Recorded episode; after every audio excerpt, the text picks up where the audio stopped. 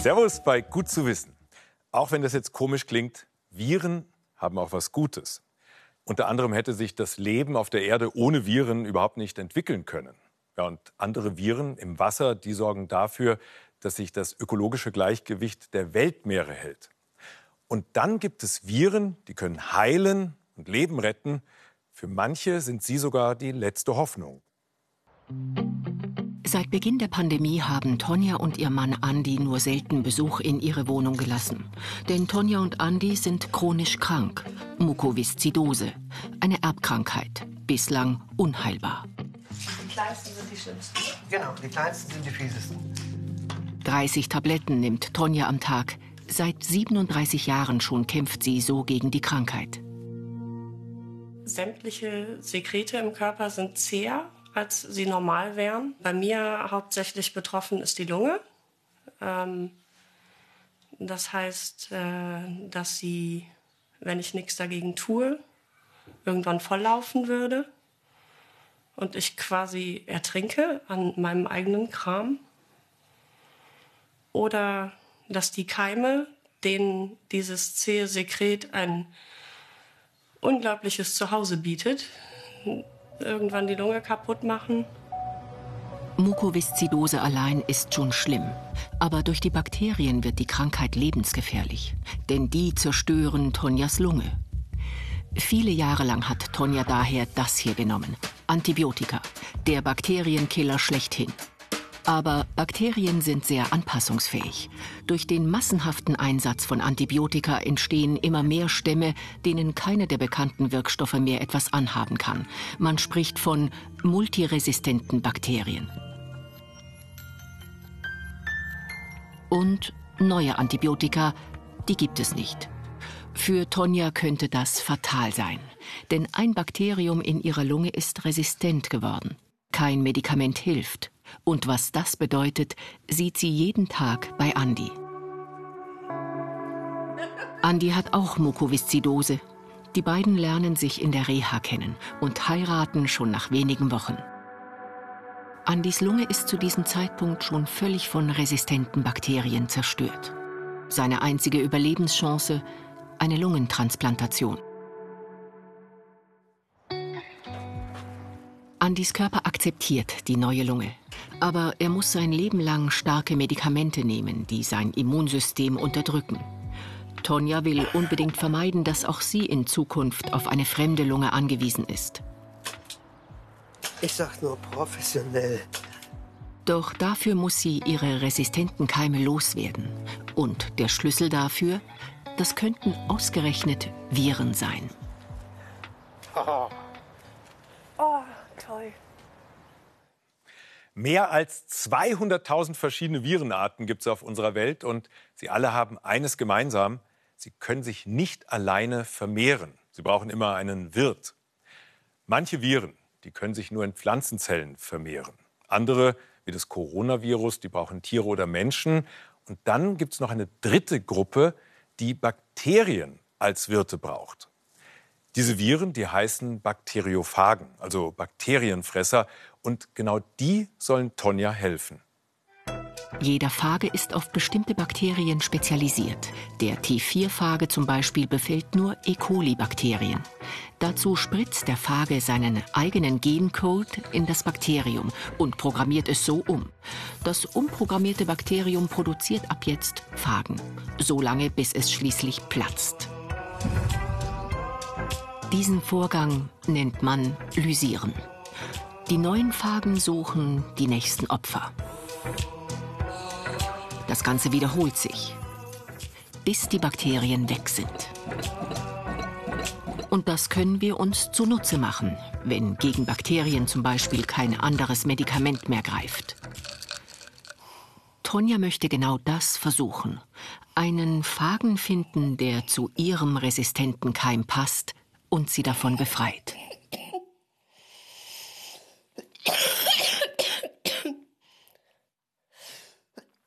Dafür soll sie ihren Schleim an ein Labor schicken.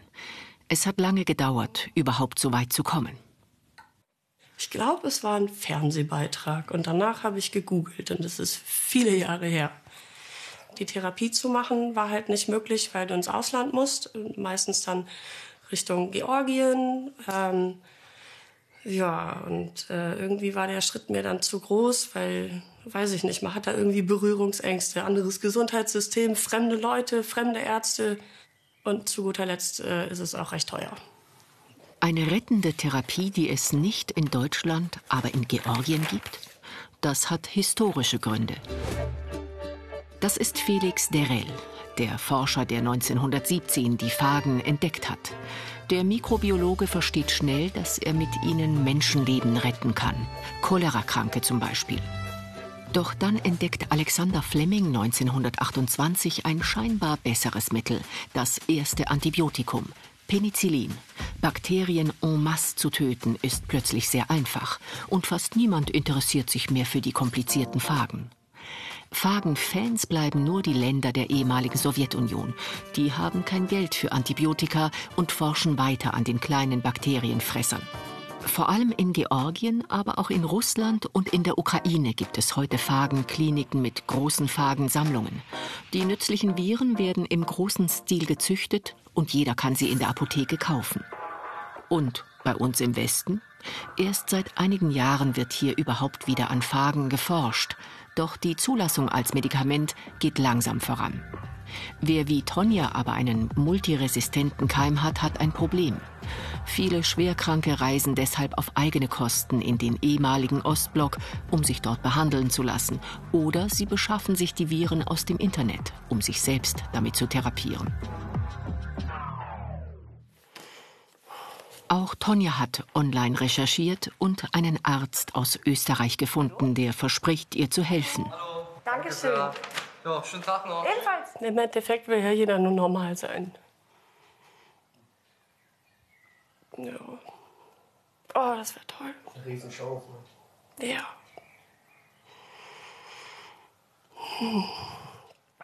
Eigentlich versuche ich mich immer naja, ich versuche nicht zuzulassen, zu viel Hoffnung aufkommen zu lassen. Aber mit den Jahren wird es halt irgendwann schwieriger, weil es wird auch enger. Und ja, wenn du die Hoffnung irgendwann ganz verlierst, dann, dann hast du verloren.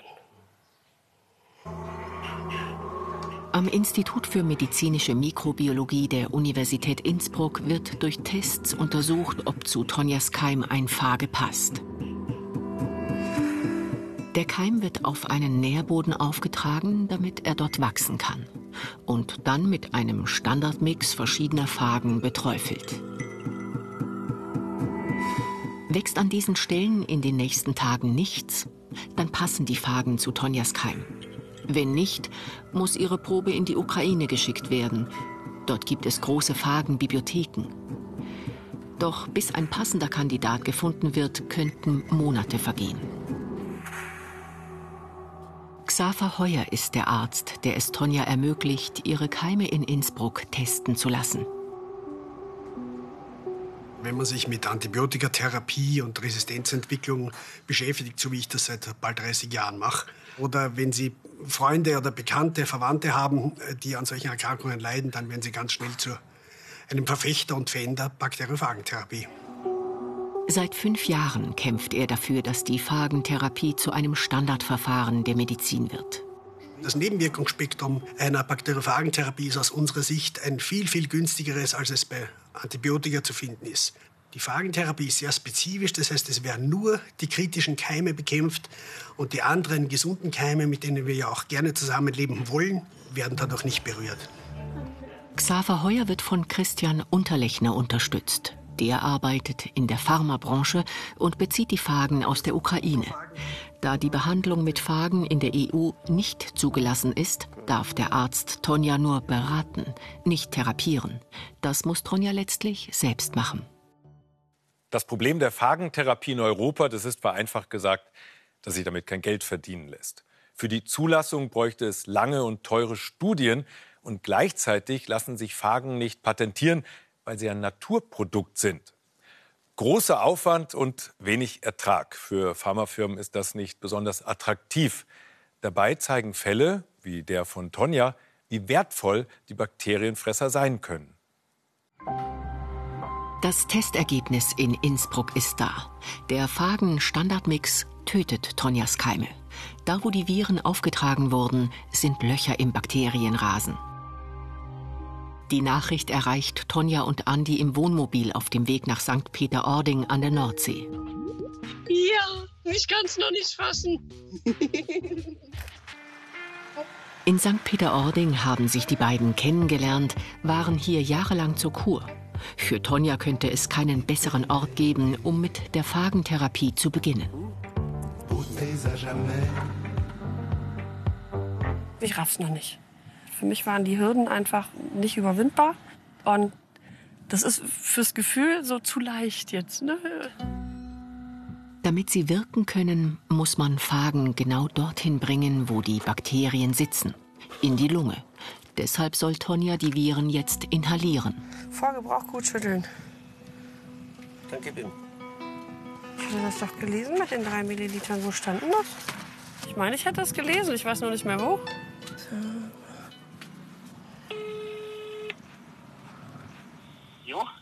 Hallo Xaver, hier ist Tonja. grüß dich, wie geht es dir? Oh ja, oh ja, ganz gut. Aufgeregt. Ja. Wollte noch mal wissen, wie viel auf einmal ich davon inhaliere. Und ich meine dreimal täglich, richtig? Genau, also ich würde drei bis dreieinhalb Milliliter. Es ist außerordentlich unwahrscheinlich, dass du allergisch auf was reagierst. Ja. Ähm, Hm, Ich kenne okay. keinen Fall von Tagen, wo das beschrieben ist, aber theoretisch ist es möglich. Wir haben eine halbe Apotheke. Ja, Dann, ähm, also, ja, geht's los. viel Vergnügen. Da, danke.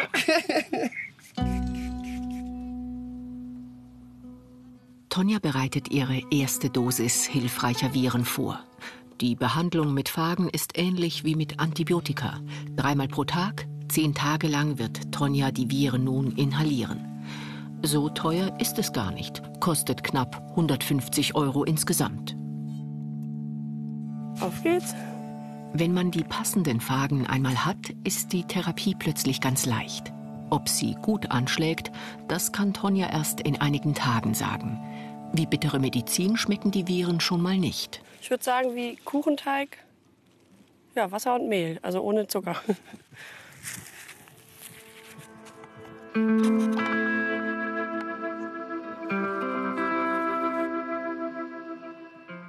wirst lachen, ich habe auch schon das Gefühl gehabt, ich spüre es krabbeln.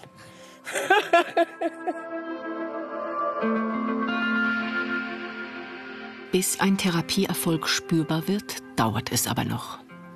Und wenn Bakterien platzen, werden Giftstoffe freigesetzt, sogenannte Endotoxine. Tonja könnte dadurch Fieber oder Entzündungsreaktionen bekommen. Das alles kennt sie aber schon von ihren Antibiotika-Behandlungen. Es ist ihr egal. Hauptsache, der Keim verschwindet endlich.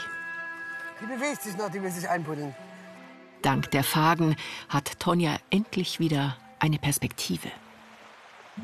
Also der große Plan ist, der ganz große, als alte Rentner im Schaukelstuhl zusammen irgendwo auf der Veranda zu sitzen. Wenn man mit was lebt, was die Zeit eben kürzer macht als für andere, dann ist einem das sehr bewusst. Das kostbarste Gut so. Ja. Gesundheit und Zeit. Ja. Drei Wochen später wird Tonjas Lunge untersucht. Die Keime sind deutlich weniger geworden. Ohne Nebenwirkungen, ohne Antibiotika. Schätzfrage. Wie viel Fisch und Meerestiere essen wir durchschnittlich im Jahr? Es sind 13 Kilogramm. Ja, die große Frage ist, wo kommt der Fisch in Zukunft her? Die Weltmeere, die sind überfischt und Aquakulturen, wie zum Beispiel für Lachs in Norwegen, die haben oft große Nebenwirkungen.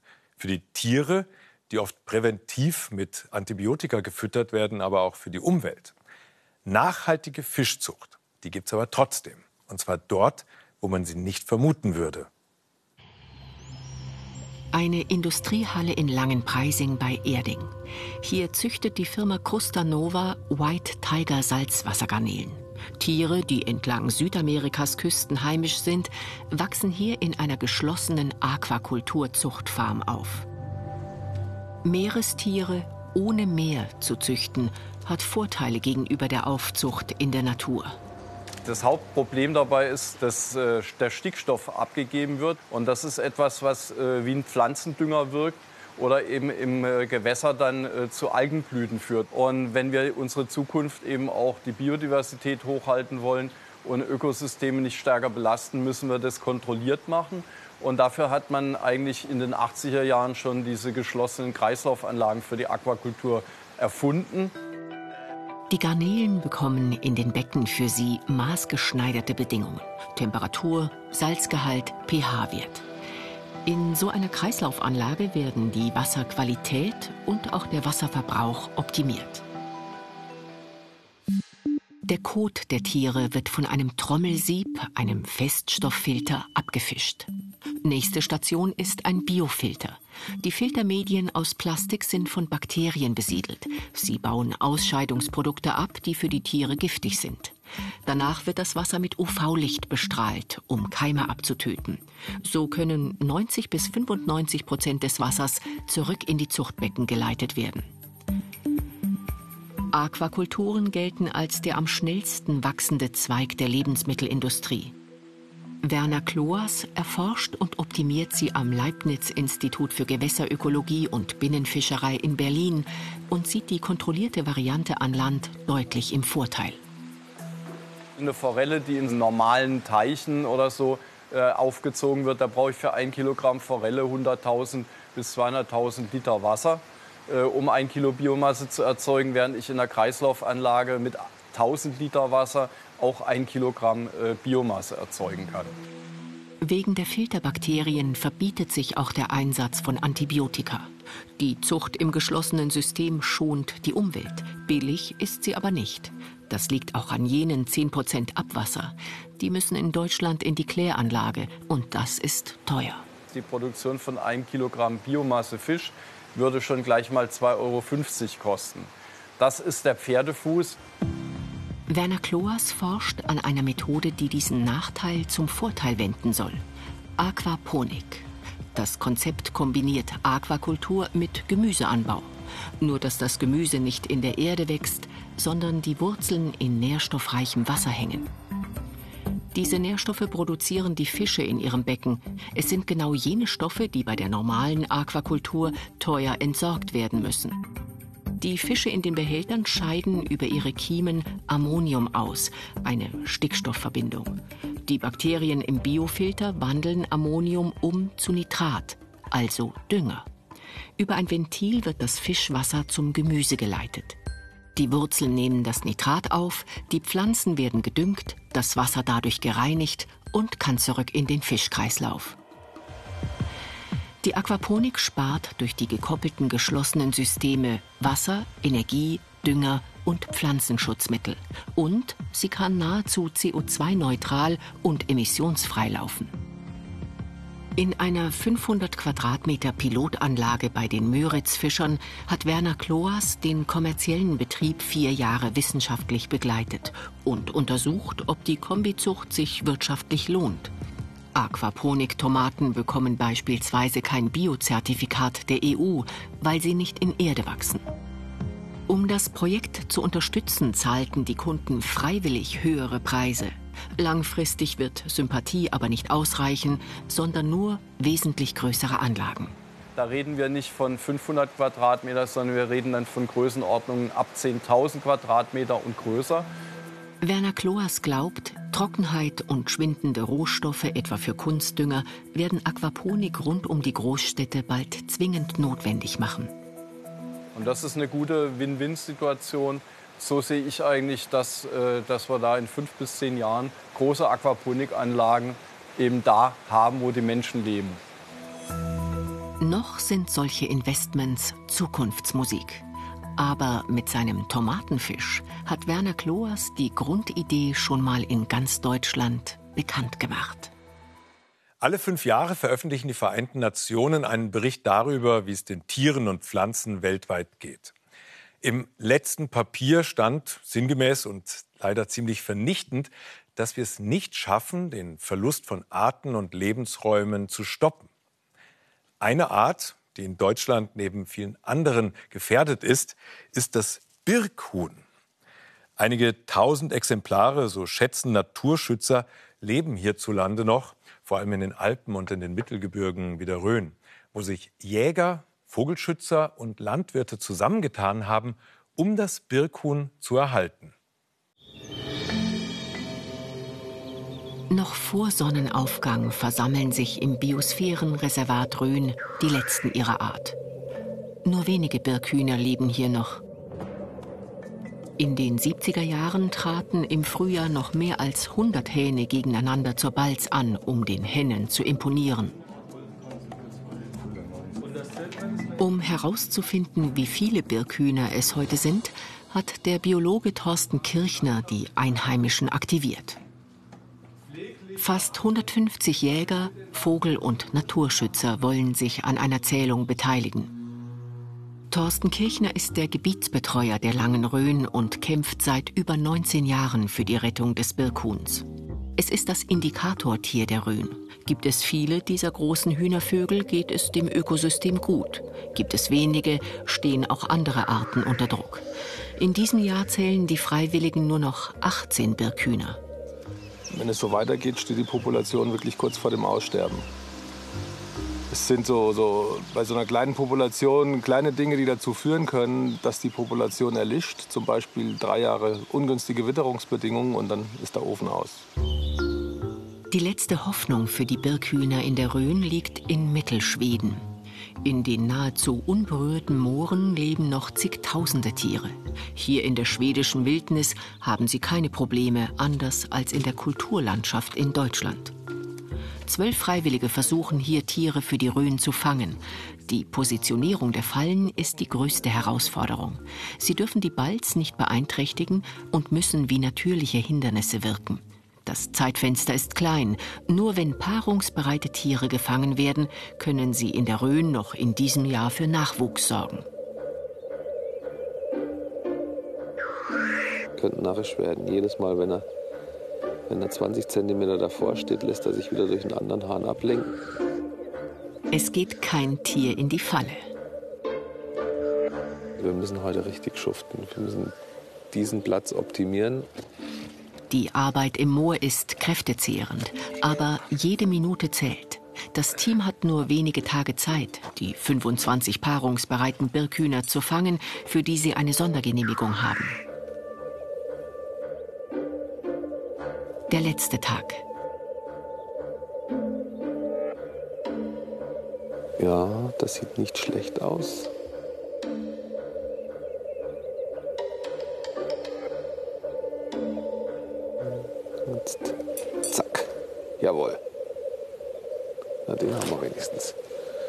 Mann, ein Drama. Aber dann sind in einem Tag zehn Hähne und 15 Hennen gefangen. Jetzt beginnt eine anstrengende Reise über fast 1500 Kilometer. Um die Tiere zu schonen, will Thorsten Kirchner sie innerhalb von 24 Stunden in der Rhön freilassen. Nach 23 Stunden fast pausenloser Fahrt ist die Arbeit noch nicht vorbei. Die schwedischen Tiere müssen besendet werden. Man will herausfinden, wie sie sich in ihrem neuen Umfeld verhalten. Es beginnt das bange Warten. Haben die schwedischen Birkhühner alles gut überstanden?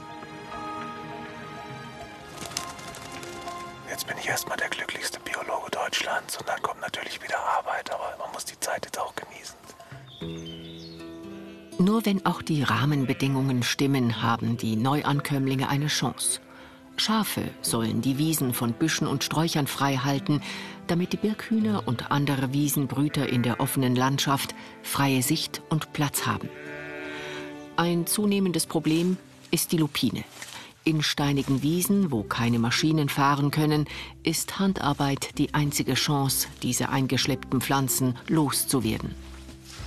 Die Lupine ist eine wirkliche Augenweide, aber sie wächst halt sehr massiv. Die Rönerpflanzen, die sind ein bisschen kleiner geraten, brauchen viel mehr Licht. Und wenn die Lupine die zuwächst, weil sie nämlich den Boden verändert und Stickstoff im Boden bindet, dann verschwinden die Rönerpflanzen, die einheimischen Pflanzen komplett. Wo es geht, sind Maschinen im Einsatz, um der Plage Herr zu werden. Gleichzeitig versuchen Jäger, die Ausbreitung der Füchse einzudämmen. Diese anpassungsfähigen Räuber haben sich nicht nur in der Rhön stark vermehrt. Die Küken der Birkhühner sind für sie eine leichte Beute. Und es gibt noch ein Problem. Also eine gesunde, eine gesunde Birkhuhnpopulation braucht wahnsinnig viel Raum. Und wir sind gerade so an der unteren Schwelle. Wir bräuchten eigentlich 5000 Hektar geeigneten Birkhuhn-Lebensraum. Und daran müssen wir arbeiten mit allen drei Bundesländern in der Rhön. Da muss Hessen, Thüringen und Bayern mitmachen. Und dann kann es eine Chance geben. Also es hängt an der Größe und an der Qualität des Lebensraums. Und das ist, da müssen wir hinkommen. Die Auswilderung ist jetzt nur die Krücke. Aber sie hat funktioniert. Die schwedischen Birkhühner haben sich mit den Röner Artgenossen gepaart. Ein Hoffnungsschimmer. Eine lange Dokumentation über das Birkhuhn in der Rhön gibt es am Sonntag um 13.45 Uhr im BR-Fernsehen oder auch schon jetzt in der BR-Mediathek. Das Birkhuhn, das ist bei uns in Deutschland vor allem deswegen bedroht, weil sein Lebensraum schwindet. Aber Artensterben hat auch noch ganz andere Gründe, zum Beispiel den Klimawandel. Und gleichzeitig hat die Erwärmung der Erde zur Folge, dass fremde Arten plötzlich in Gegenden auftauchen, in denen sie bisher nie vorgekommen sind. Meine Kollegin Ilka Knigge, die hat ein Tier gefunden, das uns, wenn überhaupt, bisher nur im Urlaub begegnet ist.